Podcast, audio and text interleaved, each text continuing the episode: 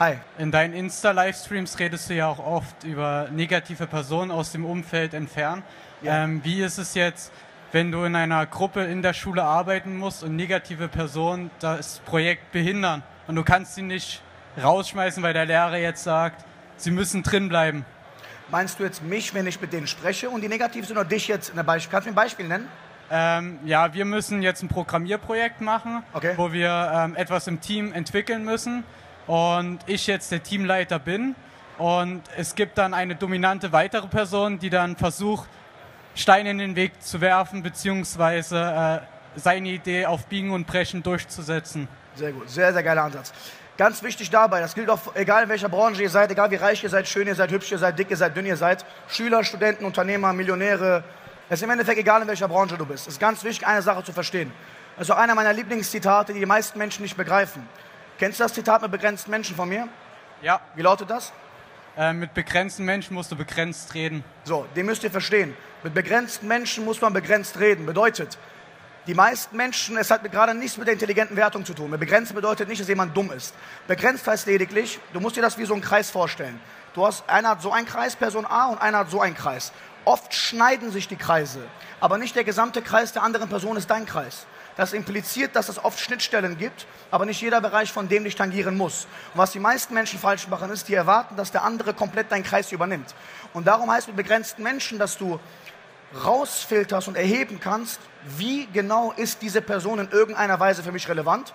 Das heißt nicht, dass du die Person ausnutzen musst. Das heißt, du musst gucken, was bringt mir die Person gerade, was kann ich mit der Person teilen, was kann ich mit der Person nicht teilen. Manche Menschen sind lustig drauf, äh, mit denen kann man Spaß haben, mit denen kannst du aber nicht Real Talk machen. Dann kannst du mit manchen Leuten richtig guten Real Talk machen, mit denen kannst du aber nicht Spaß haben. Und das Problem ist, wenn du die Leute dazu bringst, Spaß zu haben, bricht das die andere Person wiederum. Und du erhältst Erwartungen. Der größte Grund, warum Menschen enttäuscht werden, ist, weil sie falsche Erwartungen haben. Das darf man niemals vergessen. Deine Erwartung impliziert, zu welchem Grad du enttäuscht wirst. Das heißt, erwarte nicht von einer Person, dessen Stellenwert es gerade nicht ist, deiner Meinung zu sein, dass sie deiner Meinung ist. A. B. Du musst ganz genau erheben und analysieren, was genau bringt die Person mir gerade bis zu welchem Punkt. Wenn du diesen Punkt erhoben hast und weißt, diese Person ist gerade, nimm mal ein Beispiel, was kann er zum Beispiel gut, was bringt er dir? Du brauchst ihn für die Note, du brauchst ihn für dein Team. Was brauchst du noch? Wofür brauchst du ihn, wofür brauchst du ihn nicht? Er nervt, dafür brauchst du schon mal nicht. Was noch? Eigentlich Lass fürs Zeit, Programmieren. Fürs Programmieren. Den Code schreiben. Dafür braucht man ihn. Da ist er gut. Code schreiben. Okay. Ein, es gibt sehr viele psychologische Gesetze, die wortwörtlich Menschen deren Verhalten ändern. Ein Tipp für dich, habe ich auch mal in einem Vortrag gesagt in Hannover, glaube ich. Es gibt einen Trick, der nennt sich Gesetz der Wertschätzung. Kennst du den? Ähm, nee. Das psychologische Gesetz der Wertschätzung impliziert, dass Menschen, wenn man sie wertschätzt, sich stark fühlen und dadurch Sympathie zu dir aufbauen. Ergo, du schneidest genau diese Stelle raus, wo die Person für dich relevant ist, genau diese Stelle vom Kreis und das sind seine Programmierfähigkeiten und seine Stärken und für diese Stärken schätzt du ihn.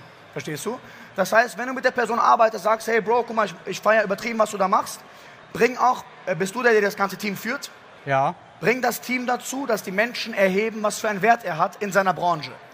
Vorsicht nur, nicht zu viel, weil wenn er zu proaktiv wird, wirst du im Gegensatz zu reaktiv und er kann es gegen dich verwenden. Also nicht zu übertreiben. Und wie merkt man das, ob man ihm zu viel? Ihr merkt das immer daran, wenn die Person versucht, euch unter eurem Wert zu verkaufen. Das heißt, wenn die Person auf Promi macht, wenn die Person auf cool macht, zu Terminen nicht erscheint und sonst was, dann müsst ihr einen ganz klaren sogenannten Frame-Kill setzen. Dann müsst ihr sagen, hey, guck mal, so geht's nicht weiter und konsequent sein.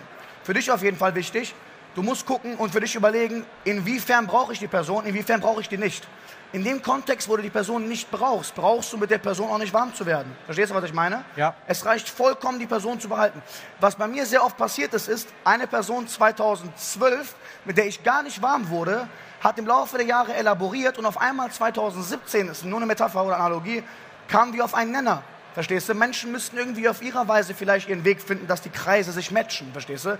Es gibt viele Sachen, die würdest du mit mir machen, mit deiner Mutter aber nicht. Und genauso auch umgekehrt. Das heißt, die Interessen sind nicht immer eins zu eins abzudecken. Verstehst du? Das heißt, du musst für dich schauen, was bringt die Person mir? Wie kann ich die Person gebrauchen? Diese Punkte, die er kann, da schätze ich ihn wert, da respektiere ich ihn, weil im Gegensatz dazu wird er nämlich dich respektieren. Dann setzt du deine Bedürfnisse rein und bittest ihn darum, Rücksicht auf deine Bedürfnisse zu geben.